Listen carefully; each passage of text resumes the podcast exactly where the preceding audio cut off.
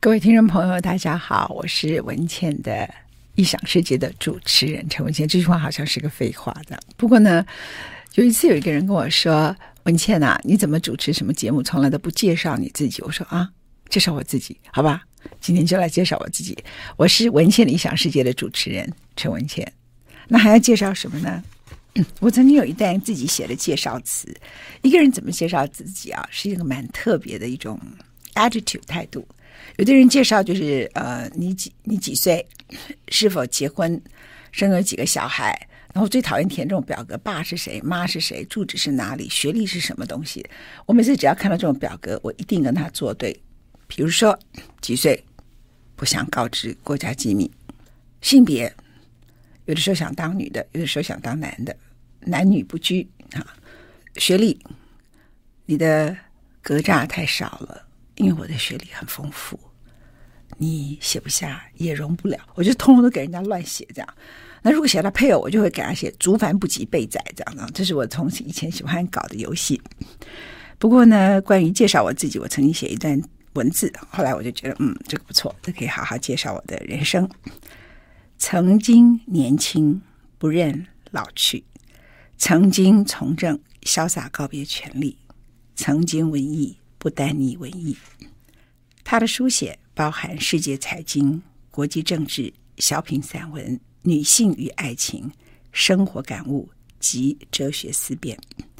人生横跨学术、电视主持人、广播主持人、作家、艺术策展人，曾授课台大财经系教授，小人物的国际政治。在政治大学文学院担任讲座教授，在东海大学美术研究所教授仪式美学，在亚洲大学担任讲座教授至今。李敖曾笑他，除了没唱歌仔戏，什么皆包办。他回李敖，至少担任过 EMI 唱片公司台湾总经理，而且主持一档文茜的音乐故事。问文茜为什么人生转折如此多？他的答案：我只有一生。问他为何活得和许多女人不同，他说：“女人的责任就是悦己。成为公众人物的她，只为自己打扮，不为他人眼光穿衣。”文茜的座右铭：“乱世中老去时也要当家人。”好吧，这个主持人把自己介绍完毕了。最近我出了一本书，终于还是爱了。然后我有个好朋友是我的学姐，我很尊敬她，牛妹妹，她曾经担任律师。后来，因为她父母亲年老、疾病、失智等等，她得了恐慌症。她其实是一个非常受到律师界里头推崇的优秀律师。她把律师事务所整个都关了，开始她一个人自己愉悦的中年生活，然后好好的照顾父母亲之后，自己面对自己人生，常常去看很多艺术。那。为什么会提到他呢？因为他在我的 Facebook 上留言，不是我的了。我们有 Facebook，是《世界周报》的 Facebook。《世界周报》Facebook 上头，他留言，他说他有一个朋友问他，因为他是眼盲，他们希望能够听到这本书，所以我即将出版《终于还是爱了》的有声书。那我会正式的录音，不过我今天呢，想为先大家朗读几篇。作为有声书的序曲，好像所有的音乐都需要一个 prelude，一个序曲。今天先为大家朗读这里头，终于还是爱了。可是我里头最重要的第一篇文章，除了序之外，叫做“终于逗点不爱了”。为什么里头的主要文章是“终于逗点不爱了”，而书名叫做“终于还是爱了”呢？因为到了我这个年龄，你既渴望爱。你对爱是恐惧的，它是一个不适合谈爱情的年龄，尤其是我的身份跟角色。我被很多我的好朋友，尤其是男性的好朋友警告过，这些语言听起来有的是可能很世俗、很打击，可是也有他人生可能不得不承认的道理。我的美国舅舅在我五十岁的时候跟我说：“文倩啊，你不是当年。”我陪你去 Plaza Hotel，你随便三十出头，站在 Plaza Hotel 的 Oyster Bar，我就看到你在那边点酒，就有点男人就过来说：“May I buy you a drink？” 你也不是以前随便到哪个地方去喝个下午茶，那个 waiter 就过来对你特别殷勤的年龄了。你五十岁了，你要了解靠近你的男人，他是为什么？他说男人是很俗气的，男人追求两种东西，一个是社会地位，另外一个他们追求崇拜者，他身边要有一个崇拜他的人。你到了这个年龄，你的个性，你会崇拜谁啊？然后接着，男人要的是。崇拜他的人，所以他不会想要去崇拜你啊。他跟你的关系如果是平等的，他就跟你处于一种竞争关系。那如果他要社会地位，他的社会地位比你低，他就会想攀你的缘。所以过了一个年龄，你就要了解，有你已经不是那个 “May I buy you a drink” 的年龄。我这句话对我打击很大，我还想，哦，好吧。前一阵子，某一个人我要孤影其名，因为他讲完了以后，他会一直说我那些话会不会对你太重了一点点？我说没关系，其实只有好朋友才会忠言逆耳。他跟我说：“文谦，其实我认识你没有多久，我就很看出来，第一个你是同情心过度。”他说：“我也是，我也是同情心过度，你也是同情心过度。”我常常因为同情心过度，我自己也犯错。你呢？你的同情心过度里头，你有一个大问题。他说：“我是男人，我了解男人。女人不了解男人，就像男人不了解女人一样。有些女人做什么事情，可能像你这样聪明的人一眼就看穿了。我呢，就是个饭桶，就看不穿。但是有些男人，我大概就看穿了。可是因为你们是女人。”而且你比较善良，你看不穿。当然，从他的眼中，他觉得我是一个非常善良的人。他说：“你是个很善良的人。”我作为你二十几年的朋友，你有没有注意到，我从来没有用过你的名字？我们的很多同事都很惊讶，包括我们有些基金会、有些重要的活动，如果应该要用到你名字的、合理的，包括董事等等，我都宁可找别人。好几次，人们都建议说我们找陈文茜好不好？我就告诉他们说不好。没有人觉得我不喜欢你，不欣赏你。我说不好，其实只有一个理由，因为我想保护你，我不会滥用你的名字。我想保护我们之间的友谊，让它很纯粹。我不想要你替我做事。我也曾经遇到一些事业里头扩充的一些必须，呃，有人投资。他们就说谁谁谁跟文茜很熟，那那个人捐了很多什么什么什么机构，然后是跟慈善有关系的。那文倩可以帮你引荐他，为什么不找他呢？他说我没有找你，因为我希望我跟你的友谊从来就不是利用。当然这件事情不是利用，可是我觉得我如果跟你开口，你一定会答应。我很珍惜我们之间的友情，所以我从来不跟你开口。所以，男人只要靠近你，可能没有三两下就看出来，你就是一个很善良的人，你是一个孤独同情的人。但是，让我告诉你，男人的真话，所有的男人都野心勃勃，他们不是故意的，是这个社会逼他们一定要做一个成功的男人。你在你的生命领域里头，你会碰到的男性，会跑来到你身边来的男性，大多数都已经在社会里头。有他的一席之地，他可能只是渴望更成功，他不会是 nobody。nobody 的人可能没有野心勃勃，可是到了一定地位的人，他都想要再往上爬。所以呢，你会遇到的一些男性很靠近你身边的人，刻意靠近你的人，很可能他都是希望他自己的人生更上一层楼。你比台湾大多数的男人都有名，更有影响力。当他来靠近你，他可能有目的，可能没有目的。当然，这位男性朋友他就对我讲话是很客气了。他说：“你非常 attractive，你很迷人，你很可爱。其实人跟你在一起并不需要目的，但是男人跟某一类型的男人跟你在一起，他情况可能不同。”因为他的野心勃勃是一种不自觉的，他本身一不觉察就会如此，而你的影响力那么大，你的名气那么大，他说：“我觉得你根本就不自觉啊。”有时候我想提醒你，又觉得说也不要好了，就让他这样子很开心的活着，像小女孩活着。我们一起去餐厅吃饭，一堆人，你就在那边走走走，根本好像旁若无人一样。但是呢，人家旁边的人就说那是陈文茜呢，那是陈文茜。可是你都没有什么感觉，你就这样哦，嘻嘻哈哈的，我要点菜，我要干嘛的？他说他在旁边看，我的朋友说我在旁边看，我觉得这样你也好，因为你活得比较没有压力。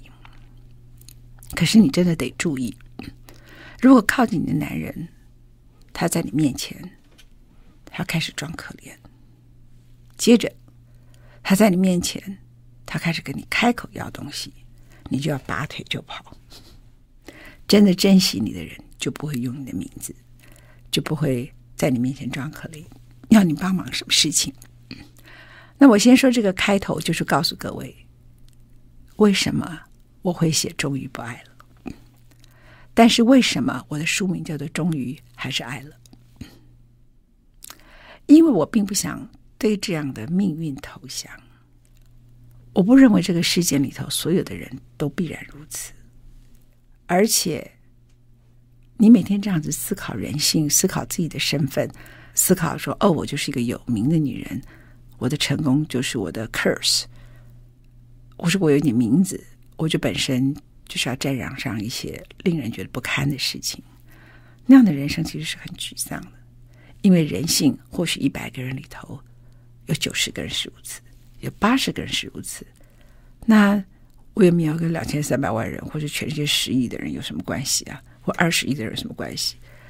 我觉得一个人他对人性仍有期盼，对人性仍然保留一点点信赖。那样的人自己才会活得快乐，所以我的舅舅跟我的好朋友给我劝告，他们都是基于对我的爱、对我的好意，我也谨记在我的脑海里。可是我仍然觉得，人有的时候不妨对抗你的命运，了不起输一下，比你一开始就什么东西都放弃，笔直的在你最后所剩下的可能十年不到。可能二十年不到的生命里头，就走向死亡，走向黑暗，来得好一点点。所以就是因为这样，一会儿不爱，一会儿爱，最后宿命定了，终于还是爱了。我们先进一段广告。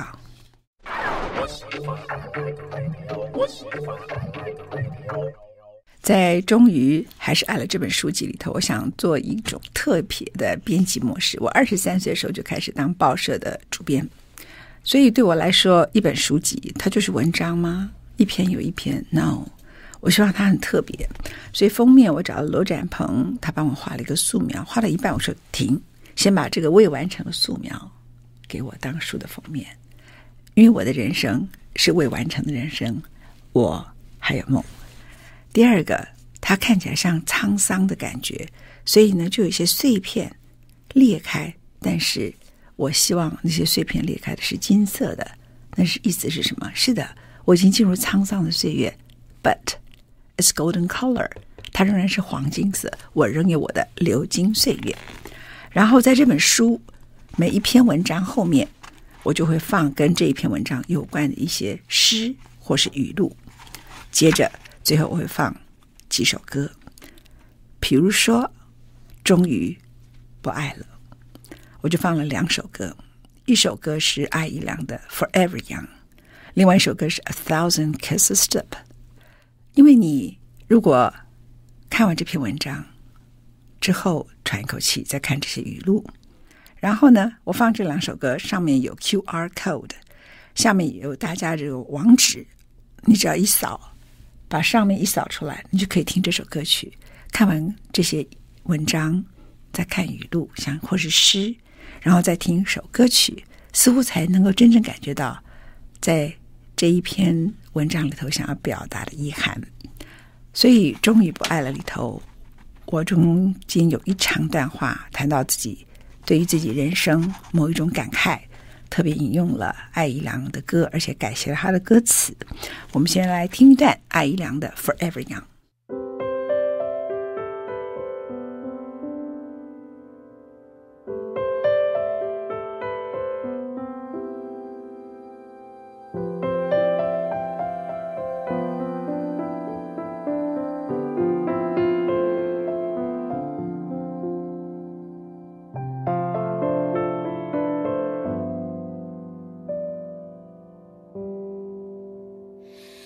孩子那样哭着闹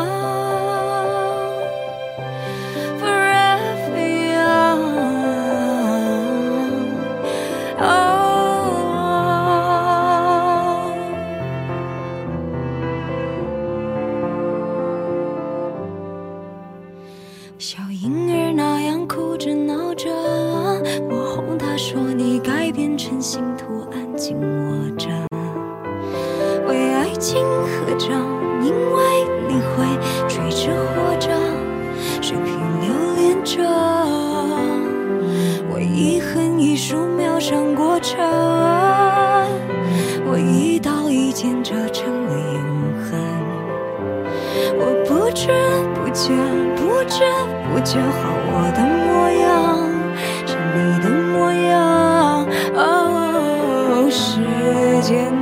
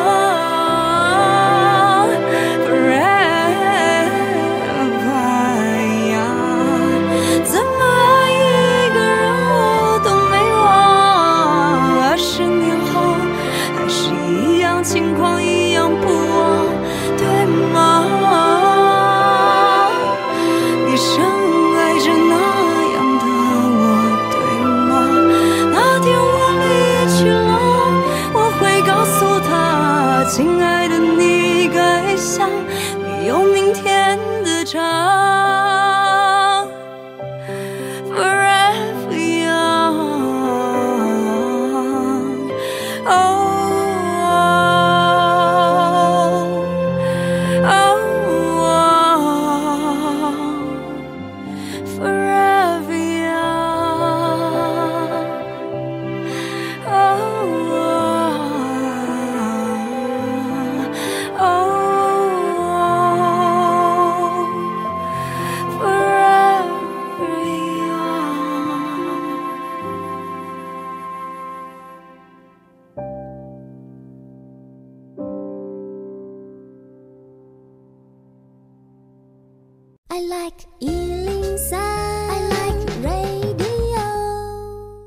为大家朗读，终于不爱了。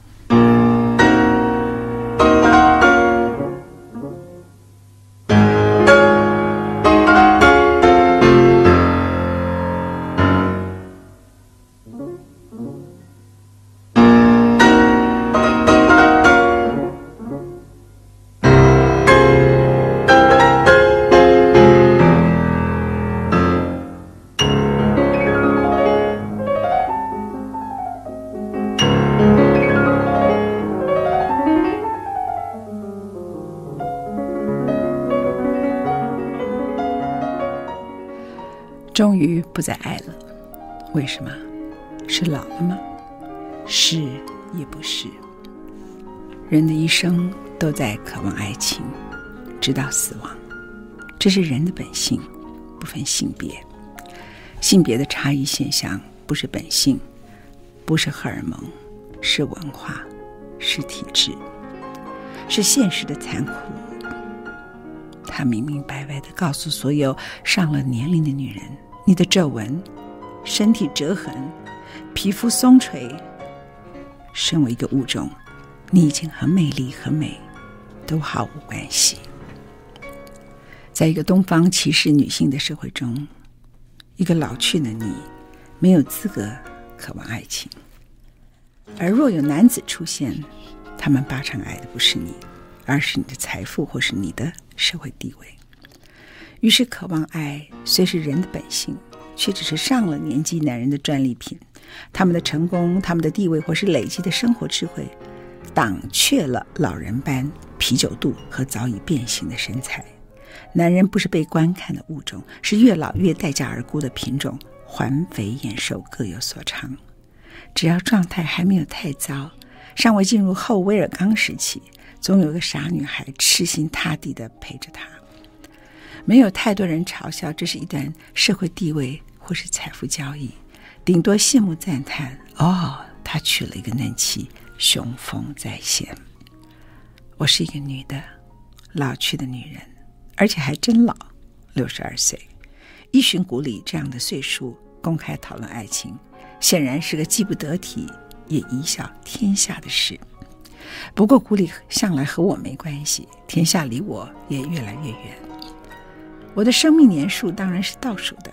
如果我渴望爱情，那些古里目光议论，当我闭眼的时候，比肠蠕动，比放个屁还不重要。是的。我的身体的确没有年轻时艳丽，这些都是事实。可是再怎么糟，我总比那些兜着嫩女的男人们：一出色，二聪明，三有智慧，四眼界宽，五脾气尚属温和，六擅长所有贤妻良母之事，七年幼时偶尔会红杏出墙，现在墙爬不动了，八我比起年轻时更明白珍惜爱我的人，九我早已历练了一生不占有、不嫉妒。不勒索的爱情高情商，十，我不会秃头。总之，我的优点比起同年男子实在足繁不及，一一备载。所以我为什么要向这个歧视社会的现实投降呢？我为什么不可以在千千万人中寻一人常伴人生？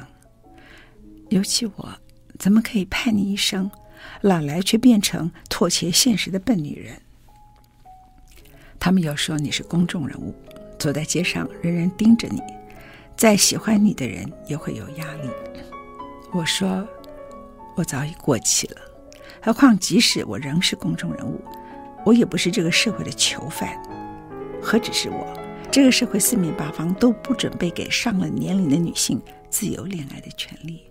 甚至连渴望想象也连根拔起，那是对老女人苟延残喘活下来摆明的贞洁牌坊，精神上彻底的谋杀。我为什么要服从？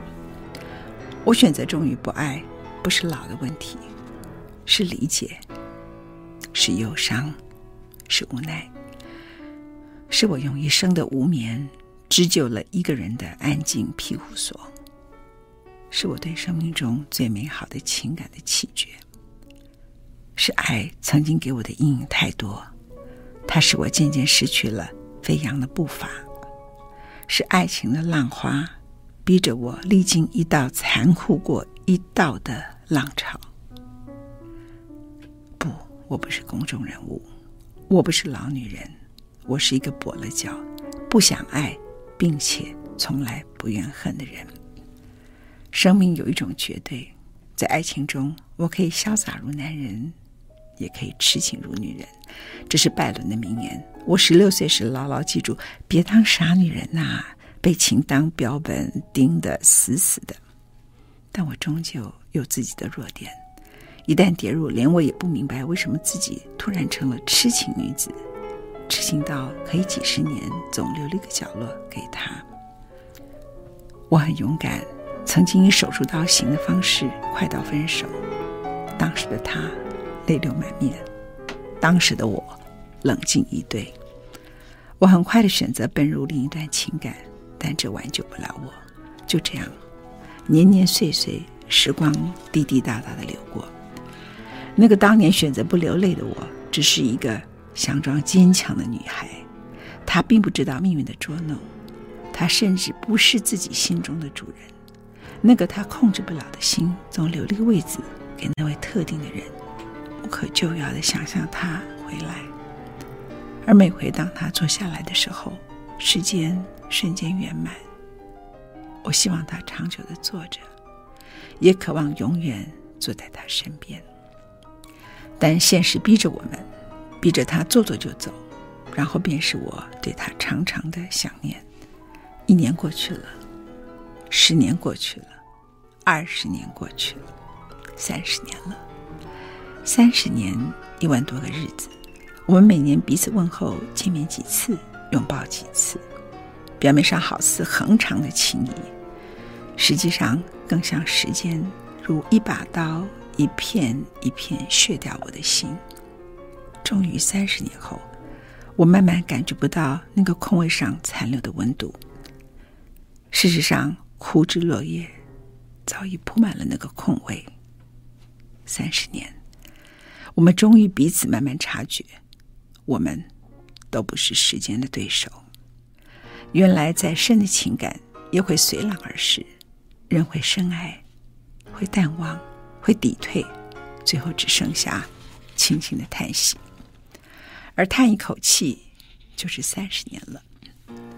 世界小的像一条街拍摄的电影，我们在街道的尾巴再度相遇，彼此点个头。所有曾经的甜蜜、炙热、离别、伤痛、往事。好似只停留于街道的另一端，省略了问候，省略了一时说不出口、百般复杂的内心滋味。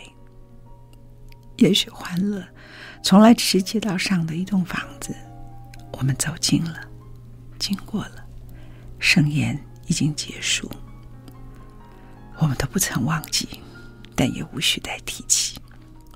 回忆只是一条街上的布景，全拍完了。故事早已结束，我们曾经是主角，如今我们已是观众。如果三十年的情感最后都只有一点点温度，我们忧患而短暂的一生要花多少时间在爱的痛苦上？如果重来一遍，我宁可成为爱情的亡命之徒。我不喜欢佯装勇敢放手的。因为时间实在太无情，可惜明白这一点时，我已经目睹时间如何一刀一刀的把自己折成小小的纸鹤，成为祝福别人的人，再一刀一刀的把记忆淡忘，成一阵风。听到艾怡良的歌《Forever Young》，我忍不住修改了部分歌词。我早已无法像孩子那样哭着闹着。我必须学着像大人那样安静隐藏。如今我活得既不高亢，也不低落，但仍有个沙漏在我心中滴落。我默许时间让皱纹蔓延了我的脸庞。我默许时间对在意的事手不紧握。如今我明白，所有我曾深爱的，在时间中都不会重来一次。时间挥霍着我，但他也发现我依然还是那个没有明天的。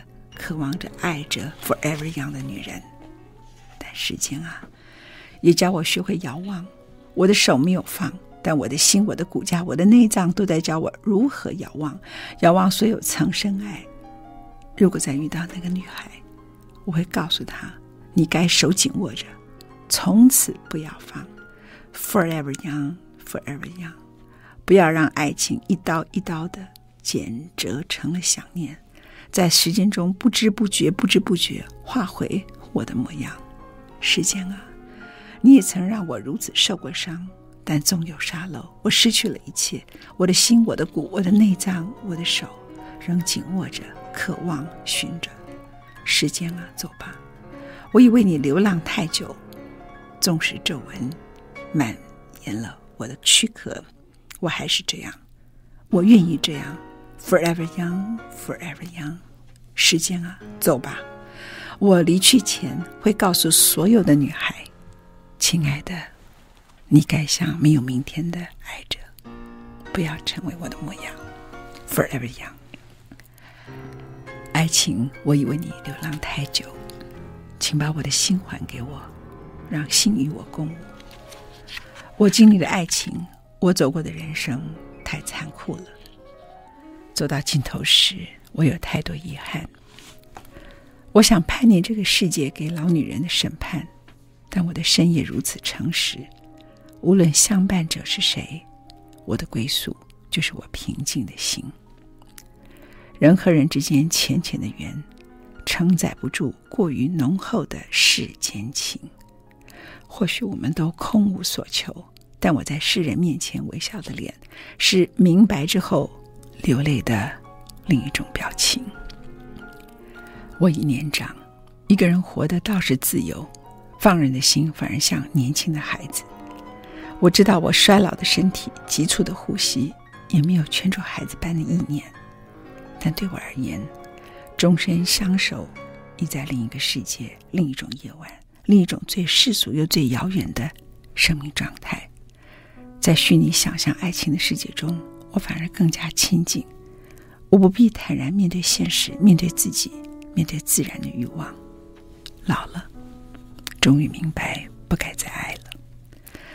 坐看幽暗的海水，在平庸和琐碎泛滥的生命里，我们如岩石海浪一样生活，交汇、离去、拍打、浪花、陨落，永不说再见，却也不得不回首道别。终于不爱了，是的。终于不爱了，是老了吗？是，也不是。已经三十年的往事了。我坐在一场暴雨的夜里，忧郁但无法写诗。我坐在灯下，长久的聆听雨声。雨声穿透了地层表面，地下埋藏我生命中痛苦的伤痕。我没有再细听那些被雨滴敲打的往事，仅以墨滴落在洁白的纸上，写下一个字。忘，我该更珍惜时间给予我的其他之情，我这一生曾经许诺的使命。爱情的力量很强大，它可以穿越生命中每一层障碍，把你的皮囊裹得满满的。刹那间，你会吓，会欢跳，瞬间你遗忘了岁月留给你的桎梏。但爱情的毁灭力也太大，唰一下，那瞬间，所有的情梦繁华一一谢了，枯萎。葬于土间，如葬了你的心。它不是死亡，却是人间和死亡最类似的仪式。它只意味着我逐渐倒数的生命，想有多少欢愉，就得用多少痛苦来偿还。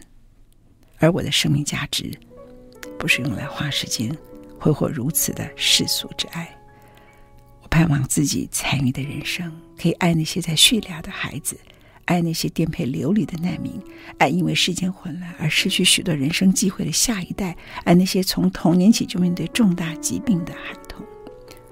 如果对所有的爱情仍有期盼，当死亡一旦前来敲门，我只盼望此生所爱之人，以他的目光填满我最后看到的世界，是他的吻，是他的爱，是他的温柔。